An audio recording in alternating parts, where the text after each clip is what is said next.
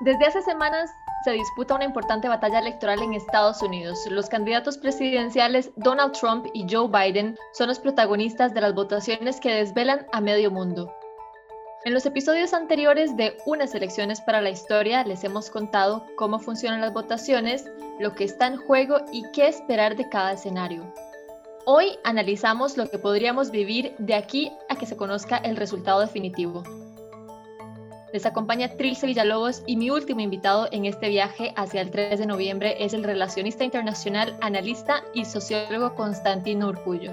Don Constantino, gracias por acompañarnos. Con mucho gusto, doña Trilce delfino.cr. Don Constantino, hace cuatro años pocos hicieron una lectura oportuna de los resultados que se iban vislumbrando con los sondeos y las encuestas electorales, ¿verdad? Y este 2020, como que los medios que interpretan los sondeos y las encuestas electorales han ampliado, digamos, su base interpretativa. Entonces se fijan más como en aspectos tipo de cuál es la estabilidad de los candidatos a lo largo de la carrera, la diferencia entre las encuestas nacionales y las estatales y una serie de elementos que tal vez en el 2016 no tomaron en cuenta y que para todo fue una sorpresa el resultado electoral. Desde su perspectiva, ¿quién cree usted que llega con ventaja?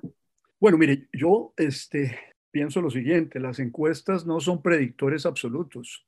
Las encuestas lo que indican son tendencias y en el 2016 indicaban ciertas tendencias, pero no tan fuertes como las que se marcan en este momento. Fíjese que, por ejemplo, la victoria en Pensilvania de Trump fue por como 44 mil votos, igual cosa en Wisconsin. Hoy día la tendencia ha sido estable a favor del señor Biden, pero con ventajas no de tres o cuatro puntos, como señalaba, se señalaba en el, en el 2016, sino hay ventajas hasta de 8 o 7 puntos en algunos de los estados. Y, lo que hay que tener en cuenta es algo muy importante en esto, y es que no hay que irse por la encuesta nacional, sino por las encuestas estatales, y no por todas las encuestas estatales, sino por las encuestas en los llamados estados péndulo o eh, este, estados battleground, como se dice en, en inglés.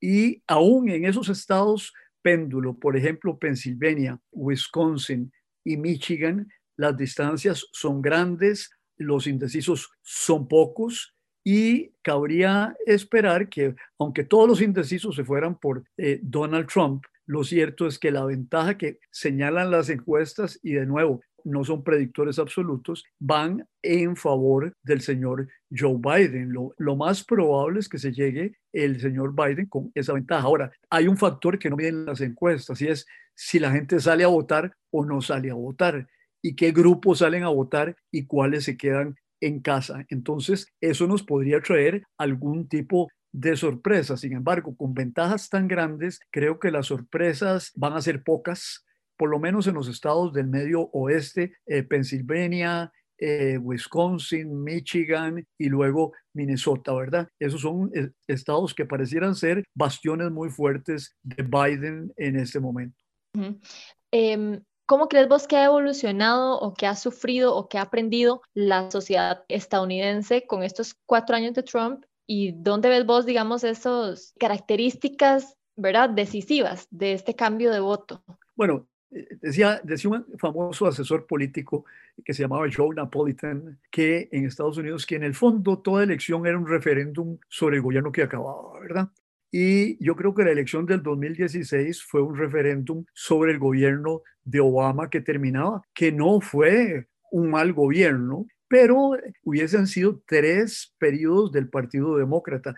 Y la gente, bueno, buscó un rechazo, también un elemento inesperado que fue el surgimiento de un candidato con las características de Donald Trump, con una capacidad de movilizar el resentimiento social en los estados desindustrializados del cinturón del óxido en los Estados Unidos. Me refiero, por ejemplo, el caso de Michigan, movilizó ese resentimiento de la gente que había perdido el trabajo, movilizó también el temor al migrante, movilizó también el resentimiento de los sectores blancos de clase trabajadora en contra de un presidente negro, que era algo inesperado y no visto en la historia de los Estados Unidos. Entonces, eso hizo la diferencia, porque las diferencias no solo se dan en los algoritmos y en las cifras, sino que hay cambios cualitativos en los procesos que producen sorpresas como esa, que tampoco fue tan sorpresa, porque si tomamos en cuenta el voto popular, resulta que la señora Clinton ganó por 2.7 millones de votos. Lo que ocurrió fue que pareciera que el Partido Republicano tuvo mayor habilidad en concentrarse en aquellos estados donde había votos electorales significativos y los demócratas no tuvieron una estrategia adecuada para concentrarse en esos estados. Entonces, más allá de los votos electorales y demás, la sociedad estadounidense se movilizó hace cuatro años por este tipo de resentimientos de su propia, eh, de su propia esencia cultural, de su propia dinámica social. Claro, lo que pasa es que hablar de la sociedad estadounidense es suponer que es homogénea. Y realmente hay una gran heterogeneidad en esa sociedad. Primero, no son lo mismo los blancos, con educación universitaria que los blancos sin educación universitaria, no son lo mismo las mujeres sin educación universitaria que las mujeres con educación universitaria, no son lo mismo los latinos que los blancos, no son lo mismo los negros que los blancos y no, son, no se comportan igual los asiáticos. Y por otra parte es una sociedad que cada día se hace más diversa en su composición. Por ejemplo, para esta, para esta elección, latinos 17%, negros el 13% y los asiáticos casi un tercio del electorado es un tercio que no es blanco en una sociedad que tradicionalmente ha sido de dominancia blanca. Este, probablemente ya por ahí del 2040 los blancos sean otra minoría entre todas las minorías. Entonces, yo creo que lo que hay que entender es los diversos estratos de esa sociedad y el estrato más afectado en el 2016 eran los trabajadores blancos de cuello azul que le llaman en los Estados Unidos. Hoy día creo que la disminución es como de un 2% de ese sector y todos los otros sectores que votaron la vez pasada por Clinton han aumentado un poquito. Entonces, la mezcla, el mix es, en esta elección es muy diferente que en la elección anterior. Ahora, como para continuar hablando sobre el proceso electoral en sí, eh, estamos a un día de las votaciones populares, ¿verdad? De la presidencia. Entonces, en un escenario normal, el 6 de enero, el vicepresidente del Senado presidiría una sesión al mismo tiempo que el Congreso estaría contando los votos del colegio electoral. ¿Qué podríamos esperar eh, y cuándo más o menos podríamos esperar los resultados oficiales? Pero más allá de cuándo, ¿cómo crees vos que podríamos vivir esta espera? Bueno, yo creo que es probable, altamente probable, que la noche del 3 de noviembre no se concluya el conteo y no se sepa quién va a ser el presidente de los Estados Unidos. Si los resultados son muy ajustados, el conteo va a ser largo, va a ser largo y algunos dicen que se podría llegar hasta enero con el conteo de votos. No sabemos. Ahora, si ocurre como los plantean, de que la ventaja de Biden va a ser muy evidente, yo creo que podríamos llegar al calendario electoral normal, que es que el 8 de diciembre se reúne con el electoral y nombren al presidente de acuerdo con los, con los resultados electorales que tengan en ese momento. Yo no, yo no creo, viéndolo hasta el momento actual, que se vaya a seguir contando los votos hasta el mes de enero. Pero también creo que Trump va a pelear voto por voto y que esto eventualmente nos podría dar un escenario como el o el 2002, no recuerdo exactamente, donde esto terminó en la Corte Suprema de Justicia porque hubo una controversia en cuanto a los votos, al conteo de votos en el estado de Florida y fue apelada y reapelada y, y terminó resolviéndola la Corte Suprema de Justicia de los Estados Unidos. Eso es un escenario que yo no descarto que esa era justamente mi segunda pregunta, porque si una particularidad ha tenido esta elección es que es la más litigada la historia en los Estados Unidos. Hasta el momento se han presentado más de 160 demandas relacionadas con las reglas electorales que se deben cumplir, por ejemplo, en cada estado y estas demandas han venido de todos los, de todos los bandos, ¿no? Han venido de los republicanos, de los demócratas, de la sociedad civil también. Y bueno, para que la gente tenga una idea, el grupo asesor legal de Biden es el más grande de su comando de campaña. Y justamente eso te iba a preguntar, ¿vos lo ves probable que la Corte Suprema intervenga, pero a qué escala, verdad? Porque la del año 2000 fue, por ejemplo, por, por los votos de Florida, pero vos ves que esto suceda en más estados y cómo podríamos vivir, bueno, nosotros desde afuera, pero digamos, la sociedad estadounidense, ¿cómo crees que vivan eso? La gente teme mucho como una confrontación entre grupos que apoyan a un candidato, que apoyan a otro. ¿Vos cómo vas viendo como esa dinámica social? Bueno, yo creo que va a ser discutida, disputada. Creo que probablemente no se limite la disputa a un solo Estado, como en el caso anterior, pero yo no suscribo la tesis de algunos que piensan que esto va a llevar un enfrentamiento radical entre eh, fracciones de la sociedad civil, inclusive hay gente hablando de guerra civil y cosas por el estilo. No veo, no veo ese escenario en ninguna circunstancia y creo que en última instancia todas estas cosas que tomarían tiempo, si se dan simultáneamente en varios lugares, van a terminar siendo resueltas por la Corte Suprema de Justicia o los tribunales federales. Así es que yo creo que hay que esperar ver cuáles son los resultados estado por estado. Si nos dejamos llevar por lo que están planteando las encuestas ahora, pareciera que no va a haber dudas en que la derrota de, Trump va a ser clara en los estados péndulo, por ejemplo, eh, diferencias de 7%, de 8% en Pensilvania, eh, Wisconsin y Michigan, este, que no se veían la vez pasada, podrían hacer absolutamente, diría yo, innecesario los procesos de apelación porque va, los votos van a hablar por sí mismos. Pero bueno, es como eh, usted lo decía, doña Trilce, es un panorama incierto, es un panorama muy, pero muy, muy incierto y habría que esperar a ver cuáles son los resultados reales. De, de ahí todo resulta especulativo y las encuestas, de nuevo, no tienen un valor predictorio absoluto. Ahora, si esperamos, digamos, que la Corte eh, deba intervenir en algunas de estas decisiones, la Corte ahora está como balanceada del lado de los republicanos. Lo escuchábamos en uno de los, de los episodios anteriores de este podcast. Este defecto de diseño de sistema que tiene Estados Unidos, de alguna forma incida en esa decisión de los jueces y que no haya una decisión, lo que la gente de uno o de otro lado podría pensar que no es justa, que no es correcta. Bueno, yo siento que la Corte Suprema de los Estados Unidos a pesar de sus sesgos e inclinaciones de tipo ideológico, no son jueces venezolanos chavistas, ¿verdad? Es gente eh, que ha pasado por eh, una formación importante, tiene una trayectoria de imparcialidad y no se puede decir que aunque sean nombrados por el presidente, respondan al partido, sobre todo porque hay una independencia y la independencia es que son nombrados a vida el partido no les puede pasar la cuenta como se la pasan aquí cuando viene un magistrado para el proceso de reelección. Y eh, le voy a poner un solo caso de esos jueces. El presidente de la Corte, John Roberts, nombrado por un presidente republicano, en varias oportunidades se ha ido con los jueces liberales y votado a favor de los jueces liberales y se ha transformado en el swing vote. Yo no creo que haya en la Corte Suprema de Justicia tal vez habrá algunas excepciones, pero jueces absolutamente partidarios. Si hay jueces ideologizados en torno a, las dos grandes ideologías que permean la sociedad norteamericana, que son los liberales y los conservadores.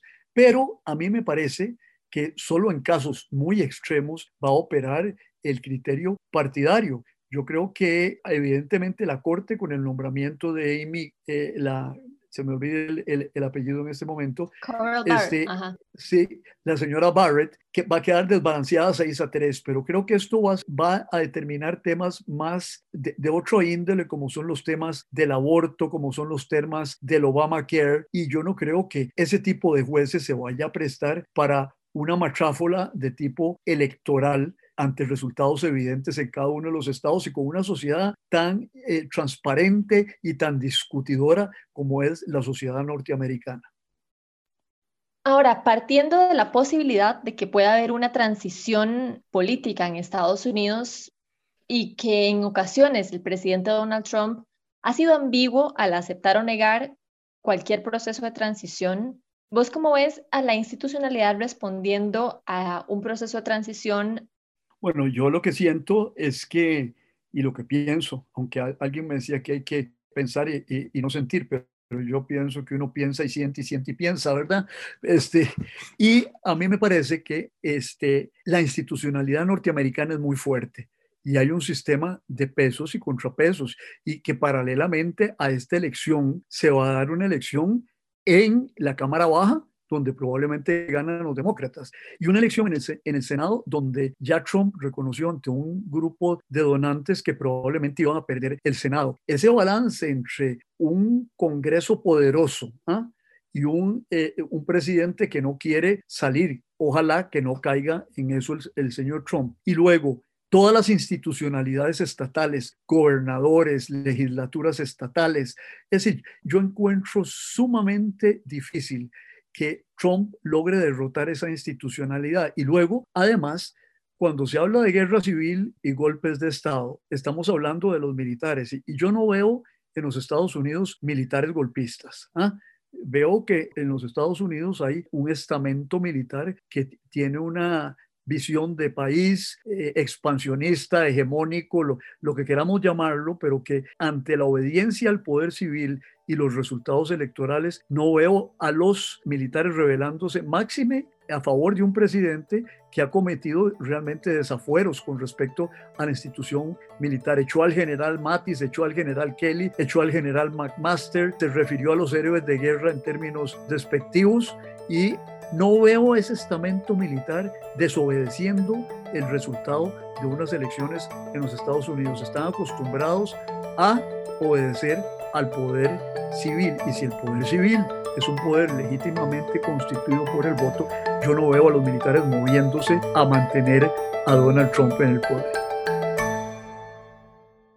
Una premisa que hemos tenido a lo largo de este podcast en todos sus episodios, Tino, es que estas son las elecciones más importantes de la historia reciente en Estados Unidos. Mucho se ha dicho de las posibles consecuencias que tenga una u otra administración dentro y fuera de los Estados Unidos. A mí me gustaría también tener tu perspectiva respecto de este proceso electoral. ¿Cuál es la reflexión que vos podés hacer en torno a que es o no, ¿verdad? Dependiendo de tu punto de vista, una de las elecciones más importantes de la historia reciente de este país. Yo creo que es una, es una elección muy importante, particularmente en lo que respecta a la política exterior.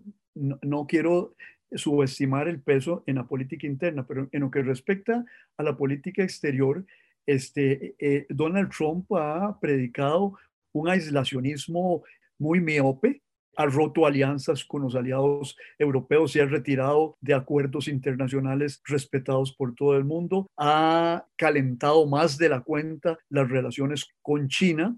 Yo creo que bajo un gobierno de Joe Biden veríamos unos Estados Unidos que tal vez no va a aflojar en su relación con China, pero sí va a buscar una política exterior más asentada en el multilateralismo, volverá a una relación un poco más amable con sus aliados europeos, tratará de resolver el problema chino no por una guerra comercial, sino, ya lo ha dicho varias veces, exigirle a China que cumpla con las reglas tanto del comercio internacional como con los derechos humanos. Habrá un énfasis mucho más fuerte en los derechos humanos y, menos en el comercio en lo que respecta a China veremos cambios en la relación con América Latina. No creo que le, aflojen la presión a Venezuela, pero sí habrá más énfasis en la diplomacia multilateral, eh, tratando de incorporar a los europeos en todo el, tema de eh, Venezuela y de Nicaragua. Creo que eso es algo que podemos esperar. Definitivamente va a haber cambios. Ahora, se va a endurecer la relación con Rusia. Creo que eso es algo que tenemos que tener en cuenta. E internamente, creo que no va a haber cambios dramáticos hacia una posición, como dice Donald Trump, de radicalismo de izquierda. Biden ha sido un político del centro a lo largo de 40 años de vida política. Eso de que es el caballo de Troya de la izquierda radical, de ahí es, es pura retórica de campaña, pero es un hombre que a lo largo de su vida política siempre representó el centro del Partido Demócrata. Inclusive, por ejemplo, en comercio, aunque no va a insistir en los temas de las tarifas contra China, pero vea que ya acuñó, acuñó una expresión, Made in America.